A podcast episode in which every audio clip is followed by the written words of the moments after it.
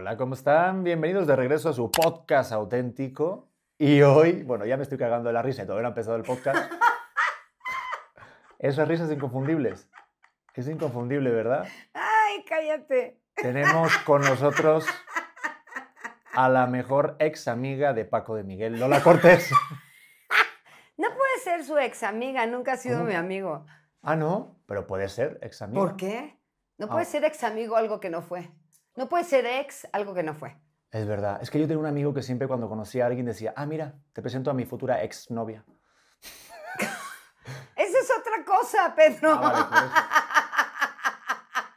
Qué gusto verte, te extrañaba. ¿Cuánto tiempo sin vernos? Ya llevamos un buen ratito en la cocina. Un buen rato. Es más, llevábamos sin vernos todo un bebé. Todo un Leo. Todo un Leonardo, cierto, porque claro, cuando nos dejamos de ver, Fue cuando te ya estaban te ocho meses. avisaron. No, no para nada. ¿No? Fue- tendría que dos meses, tres meses.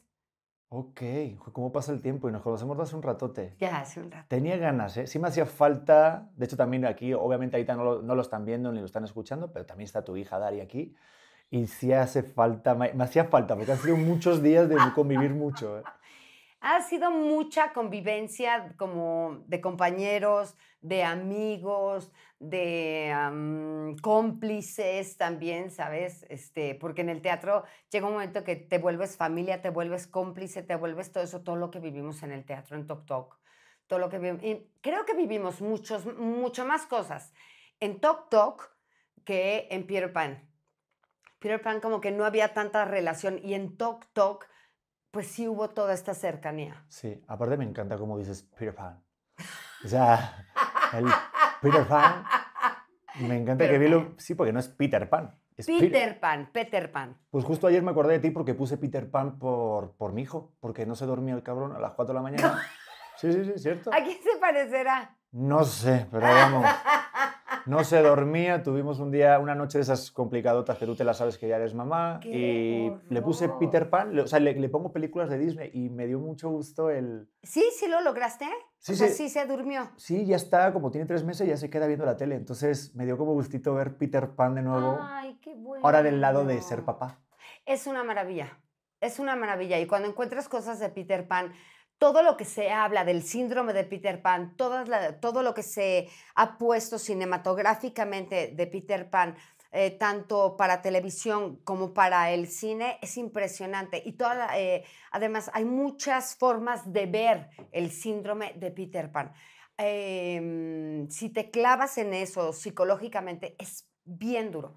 Es bien difícil, ahí hay cosas muy tristes. Hay un libro incluso que se llama, creo que te lo comenté, está el libro de Peter Pan y está un segundo libro que se llama Peter Pan eh, Rojo Escarlata.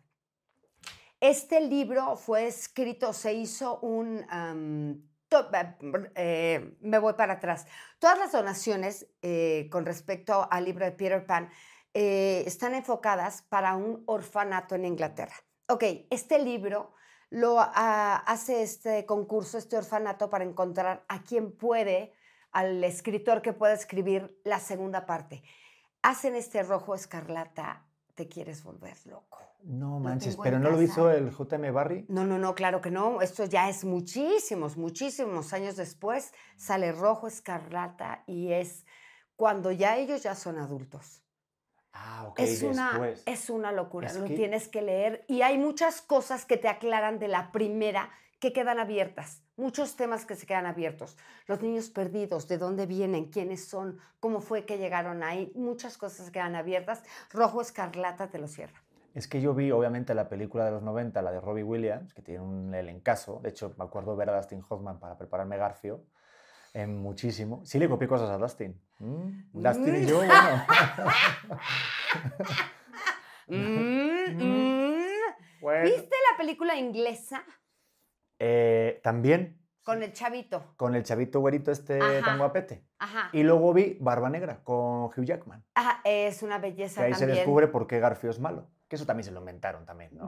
Hay cosas, sí, sí, sí, sí. Además, eh, Peter Pan es un tema, eh, sobre todo, bueno, en muchas partes del mundo, pero hablando de nuestro país, tú puedes poner Peter Pan eh, siguiendo la historia y te puedes dar algunas eh, cosas eh, fáciles por hacer. O sea, no tienes que seguir el lineamiento del clásico de Disney.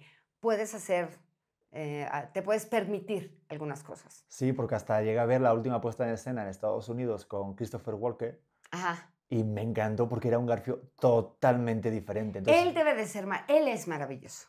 Él es espectacular. O sea, Christopher Walken eh, me parece que es un, un actorazo. Y ahora que dices de Garfield, debe de ser maravilloso. Oye, pero, oye, pero tú, o sea, a ver, eres la Peter Pan. Es que ahorita me vino el recuerdo cuando nos conocimos, que siempre decían, es que Lola es Peter Pan en su vida. No te hagas pato, que cuando nos conocimos me tenías miedo. Obviamente. ¿Por qué no? O sea, y, y quien no tenga miedo a Lola Cortés sin conocerla es un pinche kamikaze. ¿Qué te pasa? Hay que tenerte miedo. ¿Pero, pero por qué miedo? No, por Ni nada. siquiera ahora que hablen con Goiri o con Latin Lover, o sea, que se lo cuenten. A ver, impresionas. Hay, hay- hay que decir la verdad. ¿A ti quieres que hablemos la neta? Porque sí lo he dicho en algunas entrevistas. Yo cuando te conocí, sí tuve miedo. Tuve miedo. O sea, tuve miedo porque también era como una- un gran reto mío. O sea, Creo era- que estabas además en un momento actoralmente hablando que era un reto para ti en un musical tan grande. Sí, Sobre todo porque tú decías, yo no soy un cantante. Y lo sigo diciendo, soy bien engañador. O sea, yo a mí me dicen, tú cantas, yo canto, ahorita sí, porque yo hice la prueba y me dijo el director, ¿te acuerdas cómo se llamaba? El- Elías, no, no. Jaime Matarredona. No, el de, el de la música. El, El- la- Este, eh, ay, Fernando, Mariano. eh, A ver, Yo también, yo tampoco. No me acuerdo. Oye, menudo, el de audio creo que se está cagando Ah, ahorita, en, ¿no? Y fue- Pero también te y- tiene miedo él, ok, el de audio ok, también te tiene y miedo. Dani te dijo, mi mamá habla Sí, sí. fuerte. Qué bueno que llevamos al bebé que estamos en la casa al otro ala, al, bueno, al otro ala no, con el vecino, para que no se despertara. Bueno, déjame te digo que lo que yo hacía, por ejemplo, con pelota, que lo hacía mucho con balón, para poder dormirlos y acostumbrarlos a mi estilo de vida, entonces los dormía y ahí iba subiendo la música, la música, la música, y ellos dormidos. Hasta que estaba muy fuerte y ellos hacían, ah, ah, medio le bajaba tantito. ¿Por qué? Porque yo tenía que llevarme a los niños de gira de meses y era, eh, por ejemplo, con balón, balón de meses, me lo llevé a una gira había una cosa que se llamaba la Rocola Coca-Cola y era andar por toda la República y en esa época lo máximo era caló. Entonces yo al lado del escenario con balón de meses, el biberón y caló cantando y bailando todo lo que daba. Obviamente el niño se tenía que dormir con eso. Y ya después cuando viene pelota, yo estaba en el fantasma de la ópera y le subí el volumen para que aguantara lo máximo y yo podérmela llevar, que durmiera donde fuera. No manches, eso deberíamos de tener todo el resto de la humanidad, para irnos acostumbrando a Lola Cortés. O sea, ustedes... Para irnos acostumbrando a Lola Cortés. Claro, o sea, como que tus hijos son inmunes a la kriptonita. o sea. Claro, ¡Ay, estúpido! es que es verdad. Es que, porque si de repente, si, si no te conocen, ahorita ya te conozco y yo pues, te amo y lo sabes, que soy, vamos, te adoro y a toda tu y familia. adoro. Sí, y, y- pero sí recuerdo esos primeros días y lo, y lo he hablado públicamente y es que es, a ver, te toca hacer un musical, tienes que cantar, bailar, hacer esgrima con alguien que El es tan esgrima creo que fue lo que más trabajo te costó. pero porque no me hablabas y me dabas con la espadita. Porque si hubo espadotes. Y Pero claro, que yo le pero decía, es que tenía que sonar, por supuesto. Es que no entender. Pero es que. Pero que que, que estamos ensayando. A ver. Que estamos ensayando. La señora sabe que estamos ensayando. Y yo. Primero. Sí, estoy ensayando. claro. primero, jamás te llamaría señora sin conocerte. Eso, punto número uno. Ah, Señorita, entonces, y la, el la pelo azul. señora Lola sabe que estamos ensayando. La señora Dolores. La señora Dolores sabe que estamos ensayando.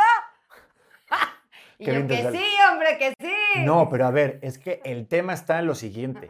Es que para la gente que no hace esgrima o no conoce, hay co- es una coreografía, es como un baile. Entonces te marca los movimientos y tienes que aprenderte esa rutina. Y es complicada porque obviamente las espadas, algunas que sí están afiladas, no, no tanto como una espada real, pero sí hace daño. Sí, claro, sí. te Y hace de repente, si no te sabes la rutina, la coreografía con las espadas, pues no hay que darle tan fuerte, digamos, ¿no? digamos. Bueno, pues corte A, la señora, señorita Lola Cortés. Señora. Señora, ya, ¿qué pasó? Joder. Ah. Bueno, pues la señora Lola Cortés, me acuerdo que estábamos ensayando, ensayando y lo dabas con una potencia que yo le decía al, al- al entrenador, Sí, por favor, así bajito, dile, él jura que bajito. dile que estamos ensayando y que todavía no se sabe la coreografía. Díselo, digo, ahorita con el micrófono, que estoy mirando para allá, no sé por qué. Le digo, por favor. Eh, y, y- y tú decías, sí, sí, sí. Y era, y así mágico, pendejo, que, que dicen en la televisión que tú decías, sí, sí, sí. Y luego hacías lo que te daba la gana. No, Pero estaba ensayando. Ahora, si te acuerdas, ya estando en función, pues yo estaba clavada, o sea, no clavada, vamos, tenía el arnés y yo no me podía mover. ¿Tú te acuerdas de un estúpido pirata que teníamos, un imbécil? Que, es- que una vez les cuento esta anécdota. Este hombre se partía la madre por hacer eh, Garfio. Impresionante. Y la verdad es que tiene mis respetos. Garfio es un papel muy, muy, muy difícil. Y entonces, este, tiene que tener el Garfio, en la mano derecha es el Garfio, o en la mano, en la mano izquierda está el Garfio, porque en la derecha está la espada. Le tiran la espada, se le cae la espada, y en vez de que algún pirata, porque yo estoy enganchada, le pueda dar una espada, no, pues el pirata que nos tocaba estaba atrás, acostado, porque estaba cansado, porque no tenía nada que hacer, imbécil. Por eso ahorita es nadie. Gracias. Y entonces, este hombre, yo volteaba y decía, ¿dónde está alguien que le dé una espada? Y este hombre, como podía, con su garfio, me decía, y yo, yo me daba angustia y risa. Sa- se termina la escena, salgo y voy y le grito al imbécil ese, oye, pendejo, o sea, güey, ¿qué haces acostado, cabrón? ¿Qué no viste que Garfio necesitaba una espada? Ah, no, no vi. Por eso es nadie. Gracias, ya. Bueno, ese, esa persona que antes era un pirata, ahorita hace videos de comedia y se llama Paco de Miguel. Ni siquiera tiene talento para eso. No, hombre. Ni siquiera Luego para vamos con eso. Paco, luego Ni vamos con Paco. siquiera para eso. Espérate, ahorita, no- ahorita nos comemos el pozole cuando nos lo sirva, como dice mi suegra. Pero imagínense en mi cara, mm, o sea, que lo recordaré toda mi vida porque sí, fue voltear y me acuerdo que es verte a ti con la espada, con tu potencia que traías de Peter. ¿Y qué hago? Me protegí con mi garfio, que no sabía cómo cubrirme. Pero yo pensé que ibas a contar la de que le hicimos a Homerito, porque tenía yo que darle. Esa fue culpa mía. Ahí estamos contando las verdades de Peter Pan, pero ahorita seguimos. ¿Qué Pero pasó con Homerito? Homerito no me le hicimos sangre, le hicimos, yo le hice aquí un corte en la cabeza, en la frente, porque le ¿Sangraste?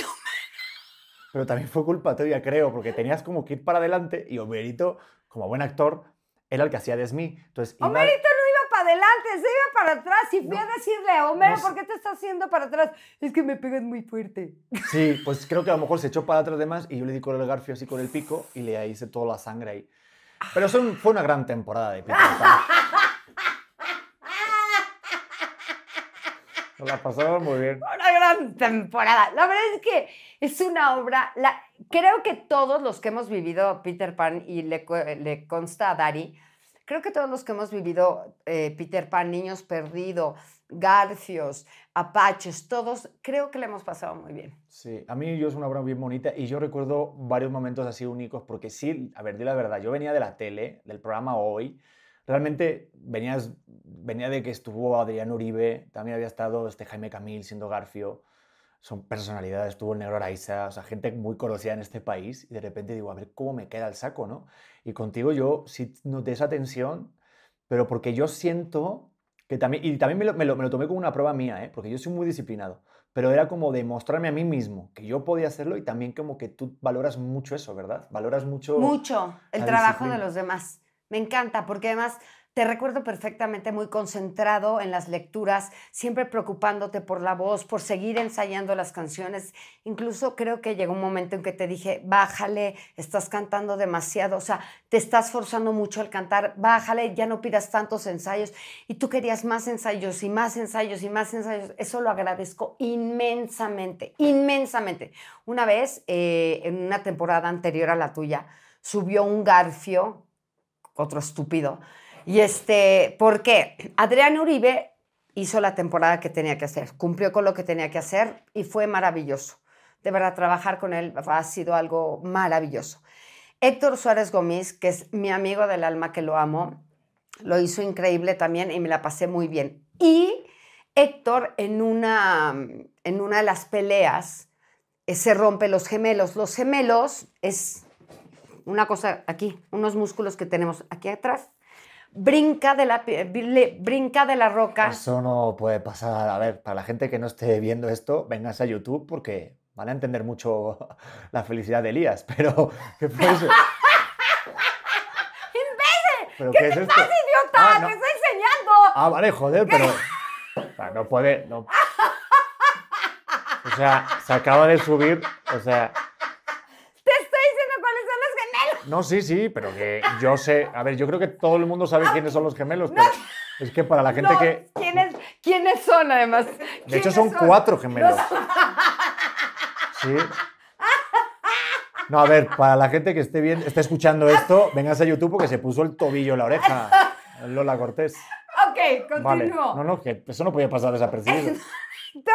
se lesionan los gemelos. Están a punto de romperse. Eso es una cirugía. eso, está, eso es terrible.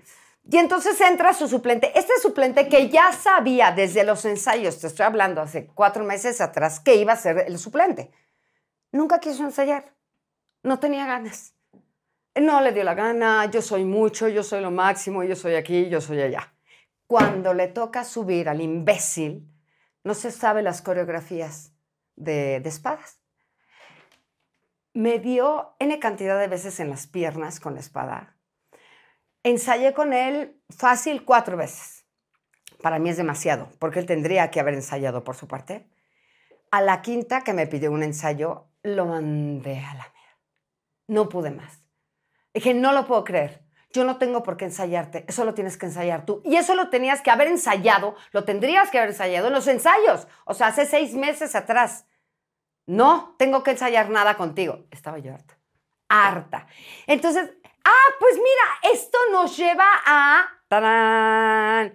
Me estabas diciendo hace rato que por qué mi personaje de la academia. No, esta persona que tú conoces, que conoces perfectamente bien, esa es la que se sienta en esa silla. Pero a ver, estábamos hablando de eso porque en ningún momento digo el No, perdón, está, es que hace rato ah, acá afuera estábamos hablando de que la gente piensa que es un personaje. No, esta persona que se siente en la silla es esta persona que exige como compañero, oye, si yo estoy dando el 100, pues dame el 100. Si yo estoy dando el 1000, dame el 1000. Desafortunadamente hay personas que su 100 es un 1, que su 1000 es un 20. Ya no les puedes pedir más. Hay actores y actrices y cantantes y bailarines que no les puedes pedir más, desafortunadamente, porque ya lo traen acá. Su chip es un 20%. Eso es todo. Es una desgracia. Y esa es, muy mediocre también de la gente. No, pero a ver. Digo, claro, vamos a ordenar esto, vamos por... Como dijo Jack el Destripador, vamos por partes. Vamos por partes. No, porque si yo te conozco de esta parte ya de persona, porque después de eso de estar en Peter Pan ya nos hicimos más colegas, amigos, y, eh, y, esta parte del... En Tok Tok nos conocimos mucho, pasamos cosas bien difíciles. Pero te iba a decir algo que me pasó en Peter Pan, que no sé si tú lo recuerdas, pero tengo, te lo juro, de los momentos más bonitos que he vivido en un teatro. Y es cuando salí, creo que fue en una función de prensa, eh, salía tu mamá con toda tu familia y me paró. ¿Mi mamá? ¿Te acuerdas o no? Y me claro. Me paró y, yo no sabía que era tu madre, ¿eh? Y me dijo, eres el mejor gráfico que he visto al lado de tu hija, felicidades. Y yo me puse a llorar, porque yo estaba devastado, estaba disfónico, estaba cagada. Y hay, igual que el momento cuando terminamos el Putin, que yo también estaba también muy, muy emocionado y muy nervioso, porque era la primera vez que cantaba con la orquesta y con todos delante, porque una cosa es cantar uno solo y hacer como que cantas. En la bañera. En la bañera. donde además tienes unos resonadores poca madre. Pero, totalmente. Pero, ¿ves? Por, eso no hay que darle café a Lola Cortés. y mira que le puse toda la taza, ¿eh? Oye, pero justo en ese, ese día del Putin también tengo esos dos momentos de que terminamos y me dijiste, ¿viste lo que has logrado, Pedro? felicidades. Y fue la primera vez que sí me miraste a los ojos y, eh, y, noté que era la, primera vez que, me dijiste mi nombre. la primera vez. Porque tú, dos meses anteriores me decías, ¡eh, tú! Entonces pasé de, ¡eh, tú! ¡eh, tú! a ser Pedro. Pero sí, Pero sí noté, joder, sí, sí lo noté, la verdad. Joder, era algo bien tierno y nos fuimos a la comedia. No, no, puede no, ser. perdóname, este, tienes razón, me cuesta mucho trabajo los nombres. Este, he de decirte que sabía que eras Pedro porque el otro es Pablo Mármol. Entonces yo decía, no, él es Pedro Picapiedra, Picapiedra, él es Pedro, él es Pedro, él es Pedro. Este, Qué buena asociación, ¿eh? Te- te Perdón, ah, así funciona. Pero, ¿sabes qué agradecía? Te lo juro. Eh, recuerdo perfectamente, tuvimos un ensayo corrido de Peter Pan, mira, Peter Pan, en, en el lobby del teatro. Sí. Estabas tan nervioso y yo estaba ensayando esgrima a un lado, mientras tú hacías tus escenas y regresaba yo y seguía ensayando esgrima y regresaba yo y seguía ensayando esgrima. Entonces cuando subimos al escenario, yo decía, ¿por qué se preocupó tanto? Lo hizo increíble.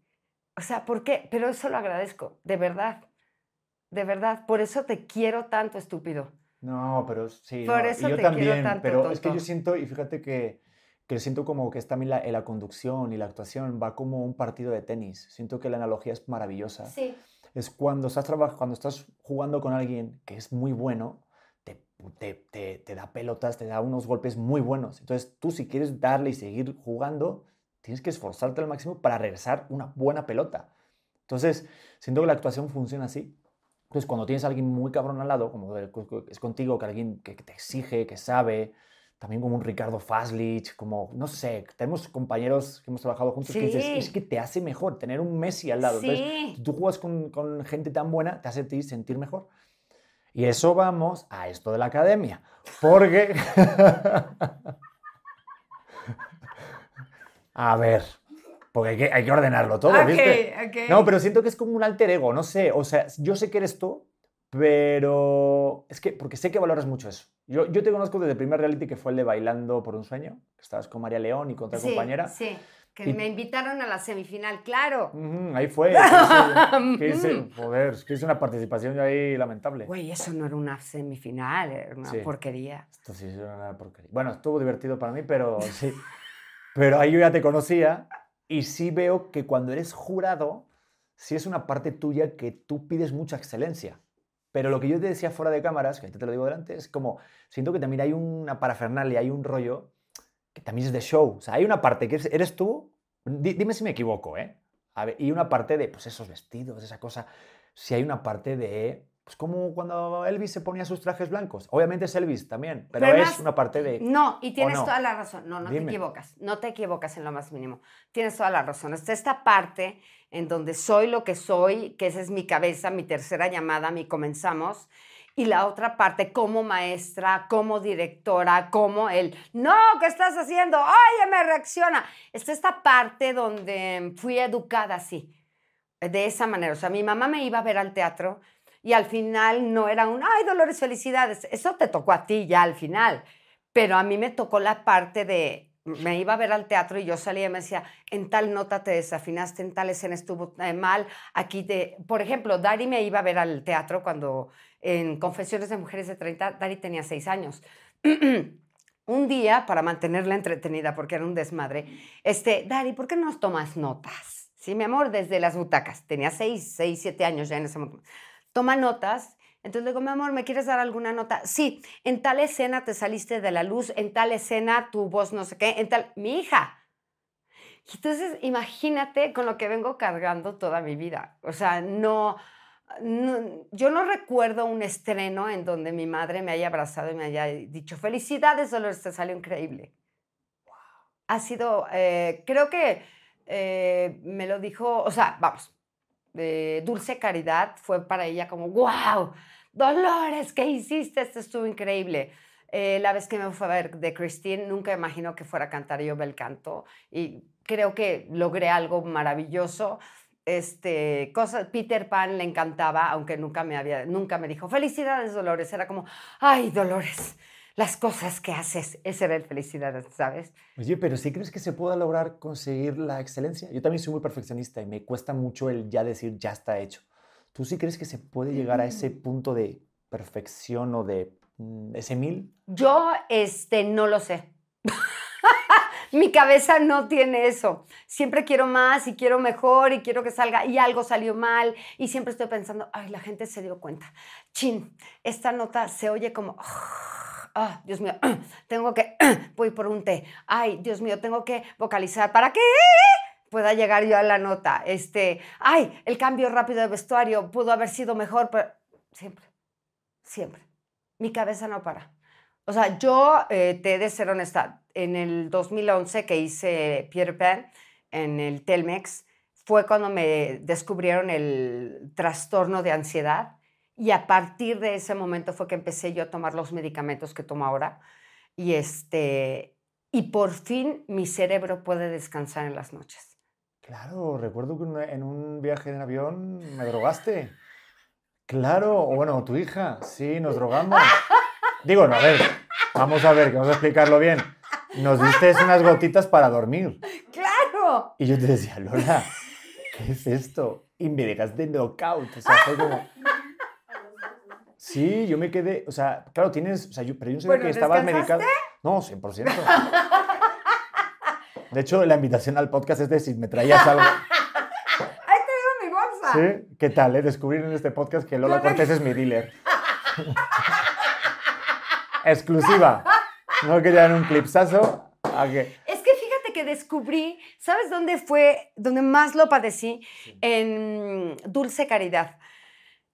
No podía dejar de pensar en, tengo que hacer esta escena, tengo que cantar esto, tengo que bailar así, tengo que esto, tengo que lo otro.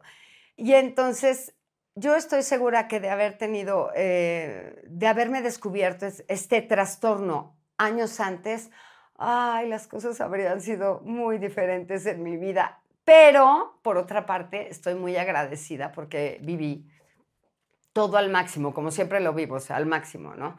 La gente piensa que me, me dan eh, ansiolíticos para poder calmarme y para...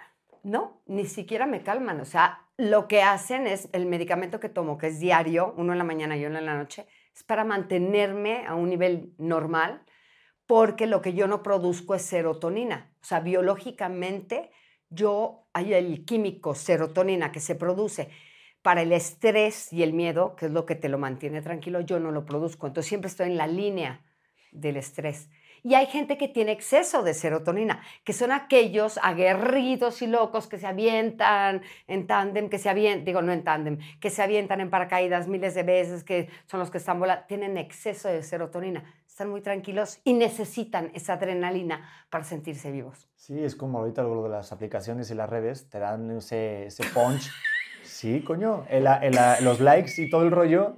A ver, explícame eso tu pelota. Déjame terminar, déjame terminar la idea. Es que las aplicaciones, y está demostrado, hay un documental en Netflix que todos los creadores de Twitter, de Instagram, de TikTok, todos son este, ingenieros en cuanto a producir más serotonina. Por eso hasta en WhatsApp ya puedes poner un corazón, puedes poner un like a un mensaje que te mandan. ¡Qué bonito es eso! Sí, sí, no, no, está demostrado científicamente. Yo es que soy muy friki en estas cosas de, de, de, por qué te gusta algo. O sea, porque te produce serotonina y cada vez estás más adictivo y por eso, si te das cuenta, ahorita donde vayas, ahorita que tomé un vuelo hace poquito, yo me fijo en el avión, en la gente, cada vez hablamos menos y todos están con el celular, yo me incluyo, y estamos checando a veces cosas que ni nada, y es como para ver el like, para ver, y todos puedes, todo está como calificable. O sea, todo puedes poner un ok, un like, un Estás metido en todo.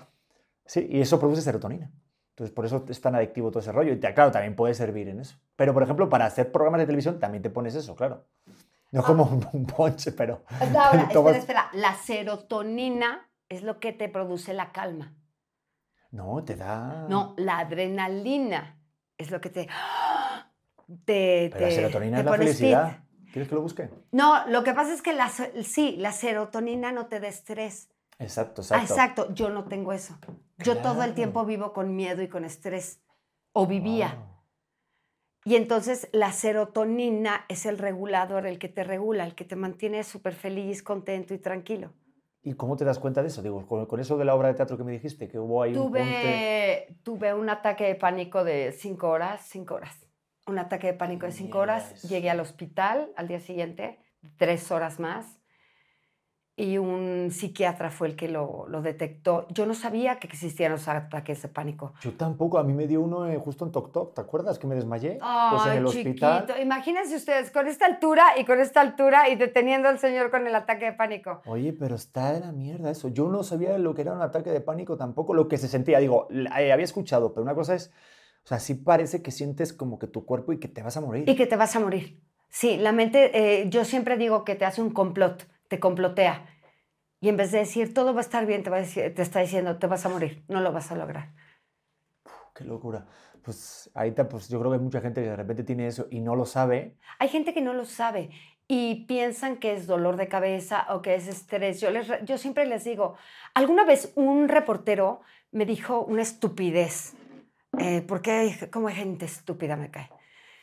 Eh, me decía, y ¿no te da vergüenza decir que vas con el psiquiatra o con el psicólogo? No te... Le dije, ¿a ti no te da vergüenza decir que vas con el gastroenterólogo o con el proctólogo? Que discúlpame, es lo mismo. O sea, esto es un músculo. Yo lo único que pasa es que no produzco un químico. Y quiero decirlo y quiero, cuando Tok Tok hablábamos pelota y yo acerca de poder abrirlo, de decirlo en las redes, porque creo que hay mucha gente, eh, y ahora en la pandemia perdimos mucha gente, no solo por el COVID, por la depresión. Mucha gente se quitó la vida por depresión y es una enfermedad que no ves, no te da ningún síntoma. Está bien, bien difícil. Mi enfermedad me lleva a la depresión y mi trastorno me lleva a, yo tengo, la, mi fobia más grande en este trastorno es la claustrofobia, estar encerrado. Para mí, subir a un avión es algo muy difícil. O sea, yo tengo que ir bien medicada, muy tranquila, o un buen libro, el audio, para que nada de eso me, perdón, para que todo eso me enfoque y me ayude a subir sabiendo que me voy a encerrar durante un tiempo. Sí, como tener distractores, ¿no? Para controlar eso. Exacto. Oye, pero sí, justo lo de la terapia, yo estoy también de acuerdo. O sea, yo creo que siento que debe ser como parte de tu rutina o parte de tu dieta. Parte de tu dieta, parte de tu rutina, tienes toda la razón. O sea, no hay más. No tienes por qué. No entiendo por qué a la gente le da vergüenza. O sea, puedes, eh, se ponen eh, las mujeres, eh, nos ponemos chichis, que las nalgas, que los dientes, que la. Bueno, puedes hacer lo que tú quieras para sentirte sano pero de verdad. Es más, eh, puede una máquina estarle ayudando al corazón a latir, pero cuando el cerebro deja de funcionar, te dicen hay muerte cerebral y se acaba todo, ¿eh? O sea, ya no hay eh, ningún aparato que ayude a que el cerebro continúe. Entonces, ¿por qué no ayudarle un poquito al cerebro a estar bien? Sí, pero siento que como tenemos un chip todavía, digo, yo, creo, yo soy de otra generación y creo que tú también tienes otro chip también, pero tenemos una mala educación de que antiguamente se creía que el que va al, al, terapeuta o al psiquiatra es porque está loco, porque está mal. Y yo recuerdo, yo voy desde pequeñito, ¿eh? Ya estoy tocado. Qué bueno, bendito sea Dios. Fíjate que si te hecho bien, imagínate si no hubiera sido mi... No, pero es que yo recuerdo, mira, yo recuerdo, y te lo digo abiertamente, yo, yo me hacía pipí en la cama con 11 años. Yo también. Y yo tenía, ¿sí? Yo tenía 11 años sí, y me seguía haciendo pipí en la cama. Pues se llama eh, enuresia, búscalo, pelota. Creo que se llama enuresia. Ah, yo pensé que se llama pipifobia, pero... Eso sería pipimanía. Ah, pipimanía. Perdón, no, eso, es, eso lo tienen otras personas, la pipimanía. Este, saludos a Paco de Miguel enuresis, de no. Creo que se llama enuresis. Luego me van a tirar de que estoy diciendo todo es pura comedia. Tú lo estás diciendo, yo ni siquiera me sé su nombre. Es que me provocas, me provocas. me provocas cosas, me provocas cosas. Este, si me Oye, que tú viste a los niños de la academia aquí.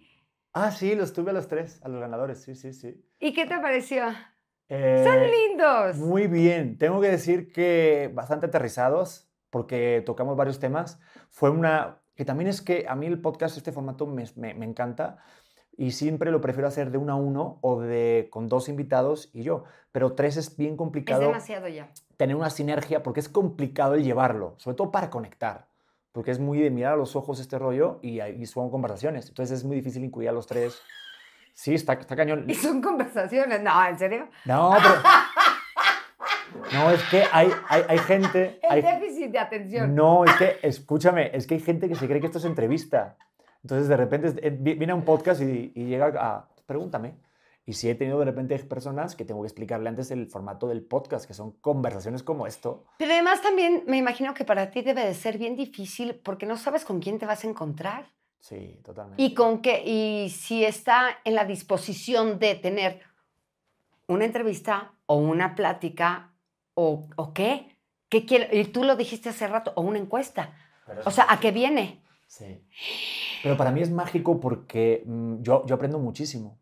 Cuando hablas con las personas, a mí esto lo- yo como que lo empecé a hacer hace un año y a partir del primer episodio empecé a entender un poco de qué va este rollo y va del cuando surgen las ideas. O Pero sea, ¿sabes qué, Pedro? Perdón que te interrumpa a cada rato. interrúmpeme, Sí, pero es que tú llevas aprendiendo desde que te conozco y si te has dado cuenta, Pelota siempre dice aprender y si se dan cuenta, siempre dice aprender. Eres un hombre que siempre quiere estar aprendiendo y eres una esponja que se la vive absorbiendo todo lo que la gente le da y es padrísimo.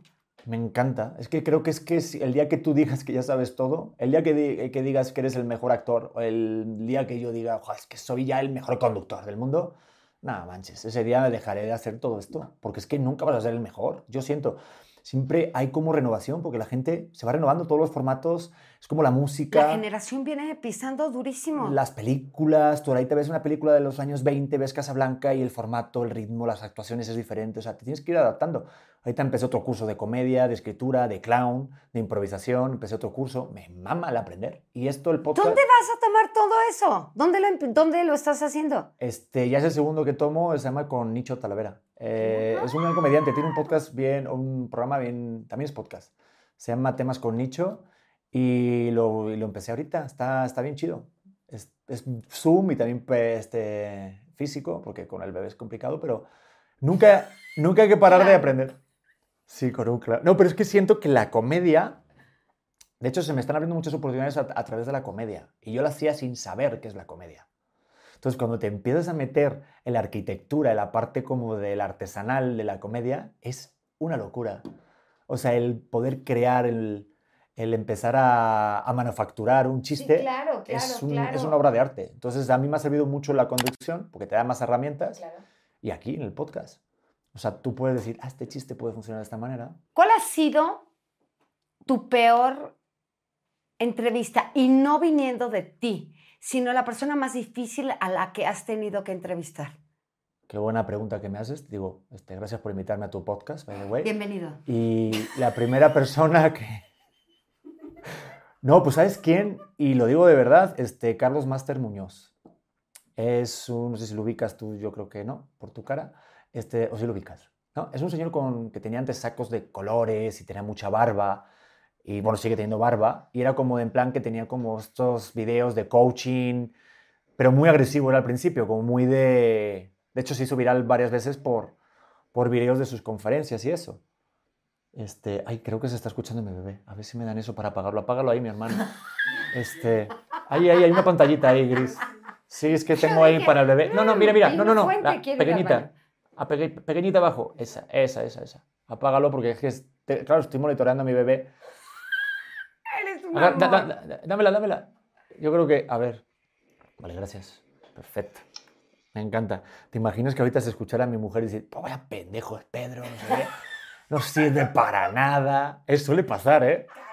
Estos aparatos de videovigilancia del bebé han roto parejas y matrimonios. Te cuento Te cuento. rápidamente. Déjame con- Estábamos- Ah, pero es que- estábamos en tu ah, Pero podcast. estabas No, con no, eso. no, ok. dime, dime. No, no, no, es que te voy a contar algo de eso, pero después Dale, te lo digo. dale. Que a mí me pasó que Balón acababa de nacer, no teníamos video, todavía no había video de eso, nada más era de audio. Entonces poníamos el audio en medio de la, mesa y llegaron invitados, entonces todos querían conocer a los... Entonces me subo, me subo al cuarto, se sube Sergio, el padre de mis hijos, y entonces dice, ¡ta madre! ¿A qué hora se van a ir? Carajo, esto está en la chingada. Y yo, güey, estoy cansadísima, ya que se vayan, por favor. Y todos, bueno, pues ya nos vamos.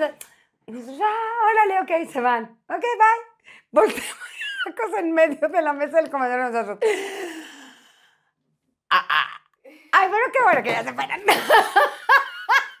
ya ni pedir disculpas, ya.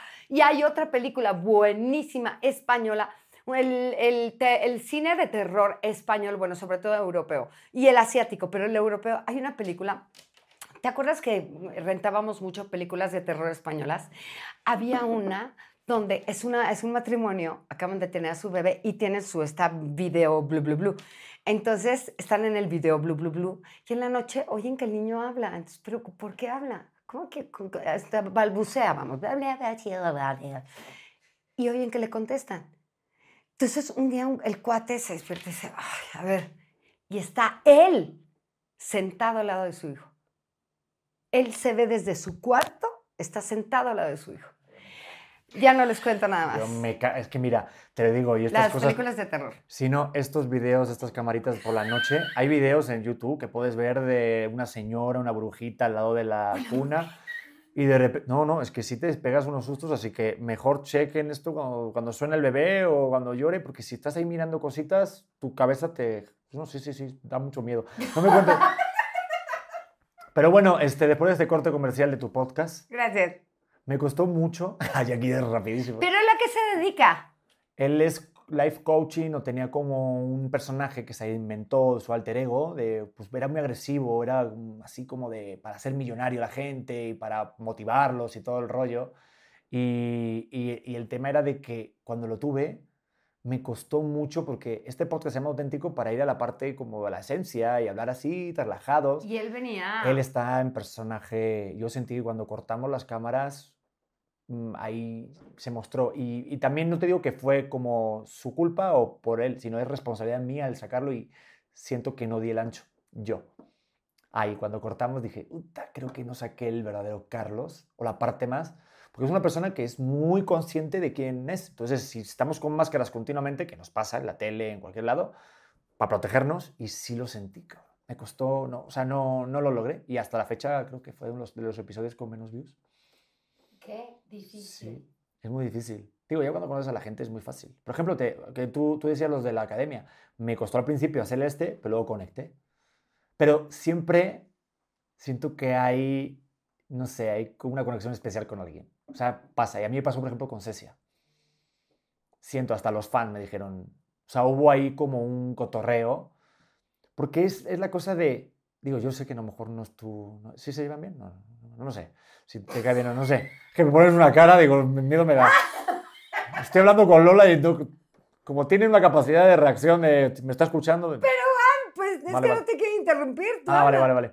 No, pues como que sentí que fue. Porque, claro, es que siempre intentamos guardar las formas y más si es una entrevista o una plática, ¿estás de acuerdo? Hay pocas personas que se abren al... Ajá. Ah, estoy diciendo esta penejada, mira, yo soy así. Digo esto y me agarro y me saco un moco y digo esto, y no sé. Y siento que Cecia fue la más así. Los, los, dos chicos también un amor, tipazazo. Más abierta, más honesta, más franca. Sí, sí, pero también los demás, pero sí como que... E, e, era, era lo que te decía, como son tres, pues cuesta el conectar es más trabajo, tienes más energía para poder conectar y necesitas más tiempo.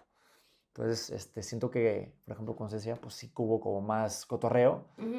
Digo, ya la prueba me remito porque no pensamos lo que dijimos y, bueno, pues dijimos varias pendejadillas.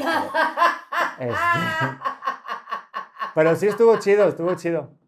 ¡Qué bueno! Es que sí. No vamos a retomar qué es. Ya ven, no voy a decir nada. Me llevo muy bien, me llevo Oye, pero me hablaron de ti, sí, que me hablaron de ti. Me, me llevo pero bien. bien. hablaron bien. Yo me llevo, creo que me llevo bien. Me habría gustado tener mucha más interacción con ellos.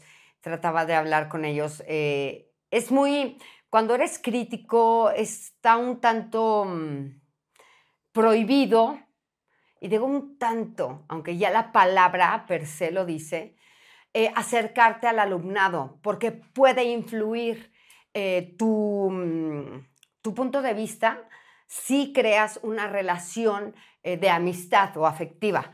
Entonces, este, trato de que, no, de que no suceda eso, pero en este caso necesitaba yo acercarme a ellos para hacerles entender el, a ver, no estás entendiendo, o sea, quiero que veas que ya no podemos decir más de ti. Eh, a ver, busca por este lado esta canción, busca qué te toca cantar ahora, cómo la vas a cantar. Les hacía esas preguntas. Ah, va a salir así, va a salir asado, va a salir. Pero es muy difícil porque como crítico solo puedes ver lo que presentan y no, eh, pero eh, la gente que está allá adentro sí tiene toda la facilidad de decir, no, no voy a presentar a este chavo así porque lo van a matar, porque ya sabemos que le van a tirar esta canción, no le va, esta producción es horrenda, no la voy a vestir así porque se ve horrible, no le voy a poner sus pantalones, no le, ellos sí pueden hacerlo y en este caso trataba yo de zafarme un poco y acercarme a ellos porque yo veía que los que estaban ahí adentro no estaban haciendo nada. Fue muy, muy, muy desesperante para mí esta generación, desesperante. Sí, y, fíjate que una de las cosas que, que, hablé con ellos es como cuando te dan una nota, ¿no? Porque hay gente que prefiere que se lo den como mascadito, como, oye, perdona, igual podrías el mejor probar de esta manera, ¿me podrías regalar esta nota más? Y yo sí soy de las personas, yo a lo mejor no sé, como tú pienses, que me sean más directos. Entonces yo les pregunto, digo, oye, ¿sí sienten que fueron muy directos? Y algunos sí preferían eso y otros no. Sí, eso depende. O sea, Aquí eh, la, situación es que obviamente tienes un alumnado que todos, todos son completamente diferentes. Por eso somos individuos. Somos, y, a ver, tiene que ser la crítica diferente, pero llega un momento en que tú no puedes dar la misma crítica a la misma persona. O no puedes dar la misma crítica y que el otro cometa ese error. Yo ya di una crítica, tú también tienes que escucharlo, tú también tienes que escucharlo, tú también tienes que escucharlo. ¿Qué es lo que hacemos en los ensayos? Que es cuando el director dice, a ver, señores, quiero tales escenas listas. Ay, perdón, ya estaba en el baño y no escuché. No, idiota, ve y pregúntale a tu compañero qué dijo el director. Entonces, lo que yo les, les decía, si nosotros podemos montar una obra que dura dos horas y cacho, con coreografías, esgrima, canciones, vuelos y demás, en dos meses, ¿por qué ellos no pueden montar una canción de minuto y medio, dos minutos? Eh, soy yo, soy yo. Minuto y medio, dos minutos, para una semana. ¿Me explico? Entonces estamos fallando en algo. ¿Qué está pasando con los maestros? No solo tiene que ver con los alumnos. Tú tienes que decirle al alumnado o tienes que guiarlo para decirle, yo te voy a, enseñar a enamorarte de cómo llegar al domingo o cómo llegar al sábado. Yo voy a sacar lo mejor de ti, no lo peor. Ahora, tú lo entrenas y tú lo sueltas en el escenario. Es lo que ellos no entienden. Yo no quiero, yo en el escenario ya no te puedo ver equivocarte. Te equivocas en el ensayo, no en el escenario porque en el escenario nos consta, una equivocación es un accidente y tú lo viste. No puede suceder. Sí, es que da igual que tengas mucho talento. Siento que el ensayo, la formación, siempre te, te merece y te lleva luego a poder resolver. Pero es que es así, es como el que está entrenando mucho en su equipo y luego hace un mal partido. Te van a calificar, por eso es que está, está cabrón, pero es así. Yo hubo un momento que les pregunté eh, en maquillaje, chicas, ¿por qué caminan tan feo? Es que no nos dan los zapatos sino hasta el fin de semana. Es una estupidez. Si yo te voy a dar unos zapatos de tacón para el sábado, tú el jueves tienes que estar caminando con ellos y el viernes tienes que estar corriendo con ellos porque el sábado vas a bailar con ellos. No puede ser que esté pasando esto. Entonces yo empecé a decir, necesitan ustedes exigir al menos su zapatería, al menos su zapatería. Y eso lo aprendes en actuación. Yo me acuerdo que en Hércules me, me dijeron, fíjate, esta lección la tuve en Hércules cuando me dieron unas sandalias y me decían, no, Pedro, es que no están listas para tal. Y yo me acuerdo que dije, ok, y cuando me toca actuar haciendo Hércules, me resbalaba. Claro. Y de ahí aprendí al, si no hay sandalias, no puedo. Hay que ensayar con el vestuario, te cambia totalmente la corporalidad. Todo. Y es diferente. Todo, completamente, completamente, te cambia todo. Es más, tienes que checar que tu vestuario mache con tu peinado, sobre todo en este tipo de espectáculos como es eh, la academia. Entonces, yo le voy a poner este peinado. La voy a dejar así, afro. Mi reina va a cantar mexicano. Y le voy a poner un sombrero de charro. ¿Por? Porque su cabello lo... No, no, no, no. Hay reglas establecidas con diferentes géneros musicales incluso. Tú no puedes pasar por encima de eso. Tal vez la puedes dejar todo afro y le dejas unas flores aquí, pero entonces el vestido no va a ser un vestido de gala de charro. Hay muchas reglas establecidas y creo que se saltaban mucho eso. Y creo, y lo he dicho en miles eh, de veces, creo que el director le faltó muchos pantalones para decir, señores, esto no va al escenario. O no estuvo en los ensayos o no estaba en las clases. Y tú como director tienes que llegar a las 8 de la mañana para ver las clases de cada uno que se aprenda en el show. De 8 a 3 es mi escuela. De 3 de la tarde se los dejo a la producción. Pero de 8 a 3 yo monto el espectáculo del fin de semana. Oye, ¿y a ti te gustaría ser directora? Yo fui dos veces ¿Ah, directora. Por sí, por eso me decía. lo sé. Qué buena directora fuiste, ¿eh? Pues, O sea, qué bueno que fuiste directora. Yo los No, ponía, ¿cómo yo los ponía, cuando veía que no estaban haciendo nada, yo los ponía a aprenderse las canciones y a vocalizar con abdominales y lagartijas para que llegaran con una buena condición física el fin de semana, de estar así. Es que mi maestro no me necesita. Pues entonces haga lagartijas. A ver, quiero ver lagartijas mientras cantas. Ah, ah, ah. Ah, ¿verdad? Ese es el director. Después le pusieron, no sé, minifalda a la niña que tiene las piernas en X. Pues no le pongan minifalda a la estúpida que tiene las piernas en X. Ponle una falda larga porque tiene las rodillas juntas. Se ve horrenda. Camina como perico en pasto. Quítale los tacones. ¡Claro! Por. ¿Has visto esas piernas en. X? No, digo. No, claro que sí. Hay, yo, yo me mujeres, imaginé una hay cerveza. no mujeres sé que tienen las piernas en X. En X. No, no lo he visto. Yo me imaginé una cerveza, pero. Pero no se pueden decir marcas aquí porque no me patrocina. Hay mujeres que tienen las piernas en X. Hay hombres que tienen que son charritos. Y caminan como charritos. Quítale el pinche pantalón entallado al hombre y ponle algo que lo tape. Por favor. Después tienen que bailar. ¿Es en serio? ¿Es en serio? ¿No puedes bailar? ¿Es en serio? Es que me da miedo estar en el escenario. ¿No bailaron con luces? ¿No ensayaron con luces? ¿No ensayaron con las detonaciones? ¿No ensayaron con el este? ¿No les dijeron que les van a aventar papelitos? Todo eso el director y el maestro lo tiene que hacer. Te van a poner papelitos. ¿Por qué? Y seguramente un maldito papel se te va a meter en la boca. Si tú echas a perder la canción por el papelito, es tu culpa, ¿eh? Entonces tú tienes que enseñarles mientras estás ensayando, échale agua y que siga cantando. Así. O cántale una canción aquí mientras él está cantando, para que cualquier distractor no lo saque de su concentración. Nadie lo hizo. Ha sido la generación más pobre. Pero de ahí. te lo- Te quiero tanto. de, de eso, te lo pasaste. o sea, de, de ahí, ¿te lo pasaste bien o.? La No, verdad, me la la, neta, pas- la neta, ¿te mira, lo me la pasaste pasé muy bien con los críticos, los amo mucho. Horacio, Ana Bárbara, Gabito, me reí, me reí, me reí. La producción, encantadores todos. Mis niños de audio, maquillaje, este, Orlando de peinados, em, este, em, Os- Osman, perdóname Osman, en maquillaje, Roger, todos, todos, en vestuario, me la pasé increíble. Mal, me la pasé increíble. Empezaba el show, esto era una mierda.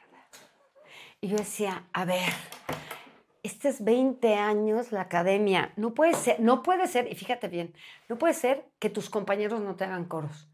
Es que me aprendió una canción y tu día tiene 24 horas y tu canción dura dos minutos. ¿Puedes o no puedes? Es así de simple. No puedes, te vas. Vámonos. Que venga otro que se pueda. Es como formarte en la fila para hacer casting en la obra. Hiciste casting, ¿no? Para la, eh, la obra. Hiciste la audición. Tuviste cinco audiciones. Te quedaste y ahora estás cansado porque son siete funciones a la semana. ¿Sabes qué? Vete a tu casa. No sirves. No sirves. Y por cierto, voy a estar en la masterclass de comedia musical en México. Vayan. No, sí, ven, sí vayan. porque- O sea, sí vayan, sí vayan porque se pone muy bueno. Sí vayan, este, vamos a tener cuatro horas diarias. Este, yo doy acondicionamiento físico y mental junto con coreografía para comedia musical junto con mi hija y con mi hijo. Mi hermana da clase de canto y expresión corporal, eh, desbloqueo mental y desbloqueo físico. Aprovecho para mandar un saludo a tu hermana que es fan de este podcast, siempre me está comentando, ¿eh? ¡Ay, qué belleza, mi Lau! Es una, Hermosa. Es una Laura, siempre me está comentando. Es que todo. deberías de ver cómo es Lau como compañera, también está, es, es tremenda. No, pero, pero sí hay que tener claro una, una cosa clara contigo, no hay que decir que estás cansado, porque es como cuando Michael Jackson, o sea, Michael Jackson, este Michael Jordan en el, en el documental de, de ¿Te acuerdas del último baile? él, claro. Él, él, decía en el último baile, este, yo puedo ser que me digan que he sido un culero, que sí he exigido mucho a la gente, que he estado detrás de todos, que he hecho cosas que a lo mejor me puedo arrepentir, pero nunca pedí nada a nadie que no haya hecho yo antes. Exacto.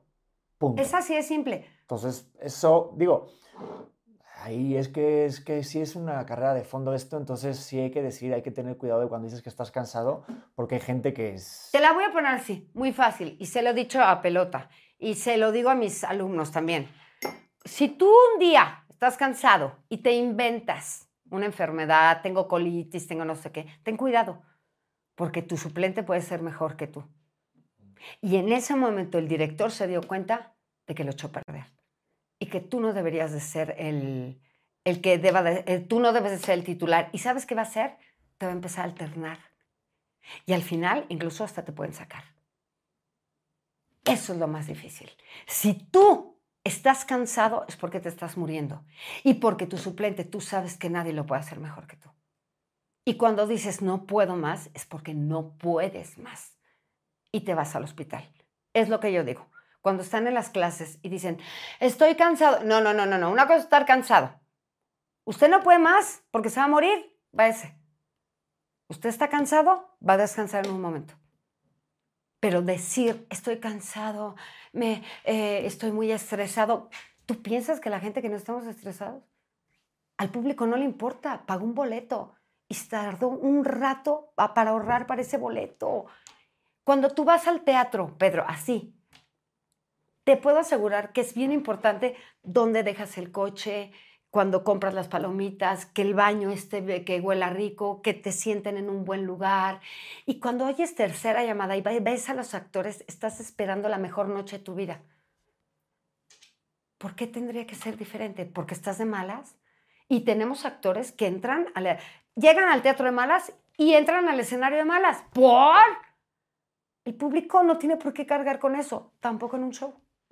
Y no sé si fuiste tú la que me dijo, o alguien me dijo una vez que nunca sabes en un teatro el alma que puedes tocar. Una. Con una. Con una. Porque yo recuerdo la primera obra de teatro que yo vi. Con una. Esa te cambió la vida. Sí, Don Juan Tenori. Esa te cambió la vida. Y dije, wow, ¿qué es esto? Y luego la historia de, de, de una escalera, de, de Güero Vallejo. Y me acuerdo de decir, wow, quiero, quiero hacer eso. Es así. Y a lo mejor el chico estaba emputado, lo que fuera. Y sí, es verdad, podemos tocar el alma con... Y ya sea la, la música, sí. Le cambiaste la vida. Y ¿sabes qué es lo mejor también? Que te digan, quiero algún día trabajar contigo. Y que cuando trabajen contigo no ser una decepción. Ser el ejemplo de lo que ellos de verdad tenían en mente que eras. No ser ojete, no ser, ay, quítate, no me hables. No, disciplinado. ¿Qué necesitas? ¿Qué te hace falta? ¿Qué? ¿No puedes? Yo te ayudo. A ver, ven acá, vamos a echarle. Vamos. Eso. ¡Wow! Con razón, eso. No ser una decepción. Yo me he topado con decepciones, que eran mis top 10 en la comedia musical. Y cuando trabajé con estas personas, no saben bailar, no tienen cuadratura, no llegan a tiempo, no les gusta ensayar, eh, huelen feo, no se bañan, porque hasta eso, porque hasta eso. O sea, te consta, Peter Pan, yo me ponía, y disculpen, Lysol. O sea, ya ningún desodorante me hacía. Yo olía niño perdido, perdidísimo, en selva. No, no, y aquí estoy yo para dar fe. O sea. Ilegalidad, al sudor y al olor. Como un notario voy a firmar y voy a certificar lo que está diciendo la señora. Y el señor era. Yo tengo una foto del señor tirado, después del el pastel, tirado, una escena. Afuera, con un Gatorade así, con la casaca a un lado así. Pregúntenme si alguna vez olió mal, se quejó, se hartó, llegó de malas en la vida. En la vida. Jamás. Hasta eso tienes que saber cómo llegar al escenario. Pero es que sí, es que imagínate, ahorita que soy papá y ahí no era, pero es que yo salí y todos los niños me esperaban para Garfio. ¿Sabes? O sea, ¿Sabes era la ilusión? Velo, Impresionante. velo en los ojos de tu hijo. Sí, no, no, yo me muero ahorita, yo me muero. Eh, y tengo- es lo que les he dicho a mis hijos. Yo, yo no sé, como papás lo puedes regar muchísimo, porque no hay, y lo hemos platicado Dar y yo, maldita sea, es que no hay un escrito que te diga cómo ser el mejor papá o la mejor mamá. No lo hay. Pero yo siempre, lo, lo- siempre pensé, mi carrera se tiene que ver a través de mis hijos. Yo no quiero que se sientan avergonzados por la madre que tienen. Seré lo que sea, pero espero nunca avergonzarlos. Los avergüenzo por otras cosas. Pero, pero siempre deseo que en el escenario ellos sepan quién es su mamá.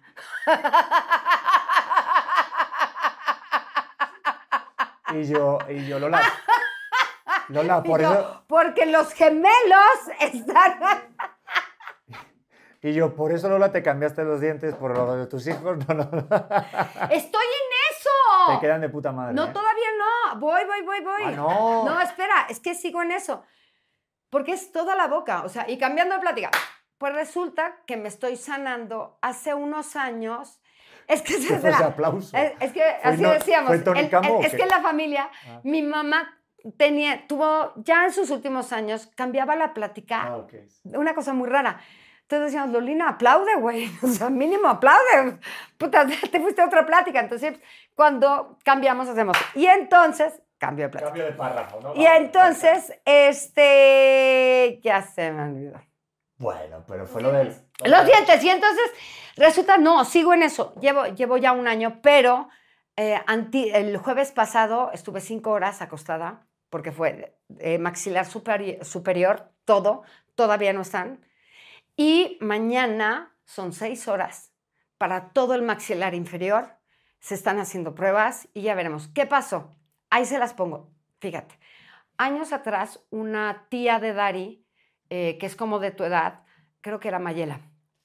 Este, Está hablando con su hija, ¿eh? No está que hablando me- sola. mi pelota está aquí. Ah, y que entonces, este, Que que no también está hablo sola, pero Sí, pero no es el caso. bueno, resulta que empezó a tener una enfermedad, no sabían qué era, no sabían qué era y dejó de caminar. Te la pongo así. Esto es resumidas cuentas. Dejó de caminar. Eh, su papá desesperado eh, en una reunión, un amigo le dice, esto me lo cuentan ellos, le dice, oye, ¿ya le checaste los dientes? ¿Cómo que los dientes? Te estoy hablando de, de, de verdad, de pensar que era cáncer, pensar que, o sea, la cosa muy grave. Una chica muy joven. Dice, chécale los dientes. No te miento, esa semana la llevaron al dentista y tenía mal hecha una endodoncia. Se la hicieron bien y a los dos días estaba como si nada. Como si nada, ¿eh? No, y sí me lo creo. Todo, todo, todo lo malo se le fue. Yo he tenido problemas con mi dentadura toda la vida. Al mes de nacida tuve que regresar al hospital y estuve dos meses. Esto me lo cuenta mi madre, obviamente. Me alimentaban vía intravenosa. Entonces el calcio para mí siempre fue muy difícil. Y los dientes, terribles. Ahora, mis casi 52 años que lo estoy arreglando, neta, estoy convencida de que no es solo estético, es salud. Es mucho lo que mastico, lo que como, es la salud y mi salud mental también. Mañana van a, seis, van a ser seis horas, pero estoy muy contenta de que este hombre se llama Juan Álvarez, se llama Salud Dental Integral. Me están echando la mano. ¿Por qué? Porque estoy pagando poco a poco, poco a poco. Tú sabes que vengo de una pandemia, todos vivimos la pandemia bien difícil y llevo un año poco a poco, poco a poco, pero lo va a lograr. Tener salud vocal, de verdad, significa No, y te entiendo perfectamente. Yo pasé también años y años. Yo, tuve- yo tenía una, una boca fatal y de hecho dormía, respiraba muy mal, hasta roncaba por la mordida. Por la Y mordida. hasta tengo cuatro muelas menos. Yo, mi mujer se ríe de mí porque parezco un viejito, que parezco un pato. Yo no mastico. Yo me da sur- si me quieres matar, si alguien me quiere matar, alguien aquí, por lo que sea, ¿eh? Dame orúgula. Dame orúgula o... Sí, sí, es verdad. La-. No puedo masticar la orúgula. ¿En serio? Es mi kriptonita, puedo morir. Te digo. Y me da un poco de vergüenza porque ha habido dos momentos con mi mujer que me he puesto así de ahogarme. Y yo decía, digo, voy a recuperarme y decir, joder, imagínate qué lástima llegar ahí arriba con San Pedro y decir, oye, pues estoy aquí y que me digan, ¿qué te pasó, Pedro? Y nada, una pizza con arúgula. Este, y digo, oye, pero pero ha muerto un montón de gente, la guerra de Ucrania y tal, y tú con la arúgula, anda, vete a tomar por culo. Y sí, no, no, tengo ese miedo. Yo tengo ese, ese miedo, ese, ese temor de irme ahí arriba al cielo y que muera por la arúgula. Te lo juro, la lechuga también, no, no, me cuesta mucho masticarla, te digo de verdad, porque tengo cuatro molas menos. Que debería de hacérmela, sí, pero cuesta un puto dinero. Eh, sí. Y entonces, Las coronas y todo ese rollo. hace, hace como 15 días me buena cerveza, hicieron ¿eh? una cirugía. Este, se abrió, me quité los puntos porque me harto. Y, ah, y ahora que estoy con todo esto, neta, a toda la gente, yo sé que cuesta mucho. Eh, si pueden ir con este señor, eh, vas pagando poco a poco. Sé que no es de un día para otro, em, pero es la, la salud antes. Lo he entendido gracias a Dari, ¿no? Que de repente he llegado a 42 kilos y estoy en la cama tirada porque peso 42 kilos porque según yo estoy muy gorda. Ese es otro problema. Este, pero neta, ah, Oye, cuídense. pero, pero si has ganado en autoestima, en amor propio, eso también está chingón. Yo me acuerdo cuando me hice la boca y sonríes. Yo antes sonría con una pena y me tapaba la boca. Yo me tapaba la boca. O sea, así, ¿sabes? Y ahora, Y- ¡ah! No, ahorita me queda claro. Oye, este. me queda claro eso. Lola, que este. Lola, que se nos. pues, bueno, yo Sí, haría dos horas, ¿eh? Pero para, para terminar, para cerrar algo, que, que- que no se me vaya. El tema de. Porque sí, sí tenía ganas de preguntártelo así a la cara. El, el, el rollo de los memes. O sea, de repente. O sea, tú te das cuenta que tú nada que dices. eh, aquí, aquí estoy yo. Hola, buenas tardes. Este, el, el, el rollo de los memes. O sea, tú has visto que tus fotos, tus caras. Digo, en varias galas se ha sido como trending topic. ¿Tú cómo llevas eso? ¿Sí lo sigues o no? O sea, tú eres consciente de que eres. O sea, aparte, a nada que pasa, a lo mejor cosas que no tienen nada que ver. Hay memes tuyos con, creo que el de Yolet, o este, ahorita con lo que pasó con Paco de Miguel. Este, fuiste trending topic. ¿Tú eres consciente de, de ese.? Porque eso es un poder. No todos tienen eso. O sea, A ver, lo de este señor, ¿has visto? estaba diciendo unas estupideces que las estaba leyendo en el teleprompter. Además, este tipo ni siquiera estaba improvisando, lo estaba leyendo en el teleprompter. Y fue cuando me enojé porque dije, o sea, este idiota ni siquiera sé lo que está diciendo, ni siquiera sé quién es y ni siquiera sabe leer. Entonces le voy a tomar fotos a mis uñas. que ese día me había hecho las uñas y me habían quedado divinas. Y entonces yo le voy a tomar, y como soy muy mala tomando selfies, ¿cómo le hace? Dari es buenísima tomando fotos. Entonces yo quería tomar y oigo que me que dicen en el chicha, Lola, están hablando de ti. Eso sí, algo dijeron, a Lola no, le, no te hizo caso, no sé qué, y yo. ¿Ah? Y seguí. Nunca entendí. No he visto el video, no he visto nada. No. Am, creo que no soy consciente. Lo dices, no, no soy consciente de todo esto. Este, soy una persona bastante mayorcita y entrando a la tercera edad. Eh, soy una persona ya muy mayor de edad.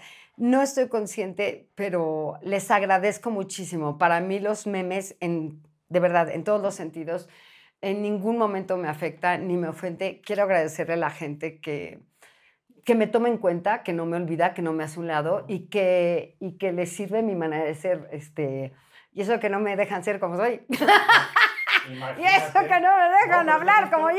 Pero, pero es que justo con, con- con mi mujer fue que nos enteramos en Twitter y nos metimos a yo, a- la verdad soy bien, como que me gusta el, el, el, el espolearme las cosas, las películas, la- o a ver qué comentan sobre Pinocho o sobre la peli de ¿Te él. spoileas? ¿Por me, qué? Me gusta como ver qué pedo, no, no al final, pero sí de qué, qué, qué genera, ¿no? Ok, Entonces de repente veo crítica, Lola la tal y me empiezo a leer los hilos. ¿Qué ha pasado? ¿Qué Paco? ¿Qué dijo esto? Y de repente creas esas dos opiniones de que pues, no tiene nada de gracia. Este, eh, eh, no, sí, Lola fue una grosera. Y veo, y claro, yo te- que te conozco digo, "Joder, lo que genera Lola. Porque te digo, hay gente que intenta generar eso y no lo genera. Yo Hay lo único que ¿eh? quería, perdón, yo lo único que quería, yo voy a una estética que está a media cuadra de ahí en Miramontes, se llama Blossom, y la encontré de casualidad y me habían hecho las uñas bien bonitas ese día. Bueno, siempre me las hacen, ahora están moradas. Y entonces dije, ay, me voy a tomar mis fotos. Ay, ay no, así, ay no, Lola, te están hablando. ¿A quién? ¿Cómo? ¿Quién? Ellos. "Ah, no entendí. Ah, chico, eh, o sea, de verdad. O sea, nunca pensaste que lo estabas haciendo como para llamar la atención para tal. Es No, que es lo no, que- no, porque les estaban tomando a ellos y era como el premio del no sé qué. Nunca entendí qué premio era ni por qué estaban dando premios. Después le pregunté a los alumnos, ¿ustedes entendieron algo? No entendíamos qué premio era de nada. Nadie entendió nada, ni ellos estaban entendiendo. Y tú, oye, pero esto no es un programa de música. Es eh". que yo decía, oye, Ah. que pregunté, ¿vamos a tener que criticar esto? No, no, no, ellos van a entregar premios. Ah, ok. Me recargué, estaba, el programa la verdad estaba bastante aburrido, hasta me dijeron, Lola, no digas que está aburrido, la gente va a pensar que está aburrido. Y yo, es que está aburrido. Eso fue todo lo que dije y me recargué y me empecé a tomar fotos porque estaba aburrido. Fue todo, no sé qué pasó, no sé quién es el señor. Me enseñaron unos videos días después y me parece que es terrible, que, no, que tiene cero talento, pero bueno, el gusto del público. Mira, Lola, yo, este, una de las cosas por las que hice este podcast es para invitar a gente auténtica, pero tú sobrepasaste. Y mira, me voy a despedir con una frase de Elvis porque compartimos eso. te- Hacemos un episodio 2. Hacemos un Oye, episodio 2 de hablando de Nos esto. tenemos, eh, yo me voy a tatuar a Elvis. Ya encontré la ¿Es foto. verdad? Es que ya lo sé, maldita sea. Me lo tatué. Pero quiero hacerme un me tatué. De Elvis. Tengo un monolineal así de mi marido y yo. Y ahora me quiero hacer un monolineal de Tienes Elvis. la firma, yo sé que tienes la firma. de Tengo la Elvis. firma. Sí, para la gente que esté escuchando esto, estamos mostrando Tengo la nuestros de tatuajes, Elvis. la firma, la, la firma real de Elvis. Y pues quería despedirme con una frase que decía Elvis, que va mucho al pedo y al rollo del, del público, que decía que es muy difícil estar a la altura de la imagen que representas. ¡Oh, qué lindo! Entonces el público, si ve la película, para no spoilearle a la gente que no la ha visto, que si no la han visto, véanla ya, habla mucho de, de la relación entre un artista y el público, ese amor que hay. Sí, yo, ahí te va una cosa, que esto no sale. Este, su nana dijo alguna vez que él tenía mucho miedo de después de muerto no ser recordado, que se olvidaran de él. Este, así que era lo que decíamos, ¿no? Con que toques un alma, lo lograste. Totalmente, y mira, no manches, menudo, menudo, menudo miedo tenía. Yo que fui a verla ¿Qué a su casa en Graceland el año pasado Sí. y yo sabía de lo que decía, que él tenía ese pavor de que la gente no lo quisiera, que no lo recordara. Pues hasta la fecha es el artista eh, Es el que rey, más es el discos rey, de oro ¿no? ha hecho. Pero esto lo dejamos para el siguiente episodio, te late. Sí, me la te va. Porque si tú y yo compartimos esto y que venga Dari en el siguiente, porque ya nos comimos tres espacios de podcast. Ay, perdón. No, está muy buena la plática, no sé cuánto, hici- cu- cu- cuánto hicimos de tiempo, mi hermano.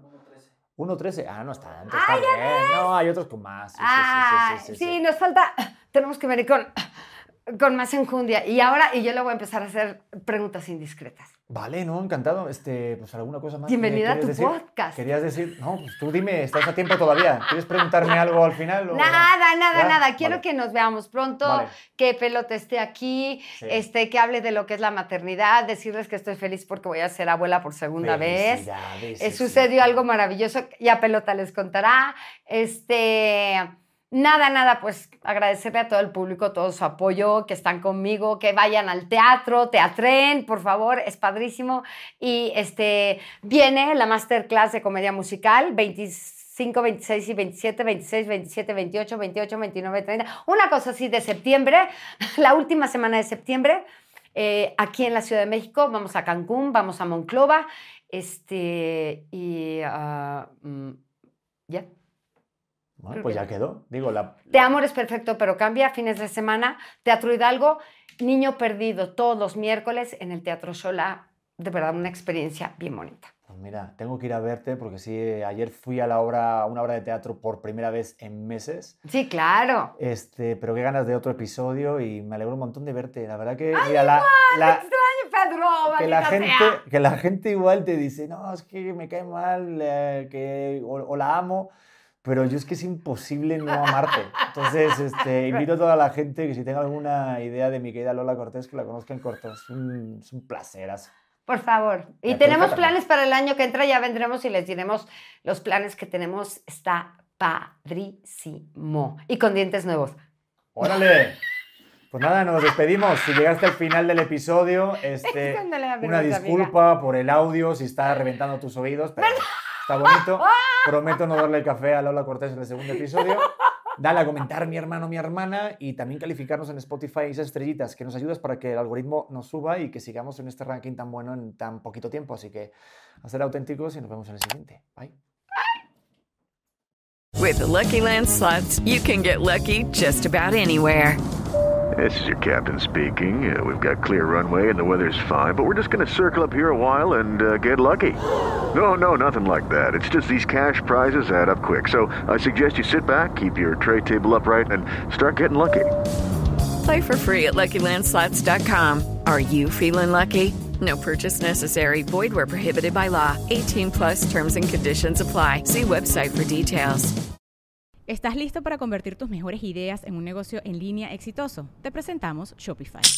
Tal vez no lo sabías, pero nuestro podcast More Than Mamis es un negocio y lo empezamos por supuesto para desahogarnos y hablar sobre la maternidad, no para convertirnos en expertas de ventas y del e-commerce. Así que sí, necesitábamos ayuda para vender nuestro merch y poner en marcha nuestra tienda. ¿Y cómo suena con Shopify?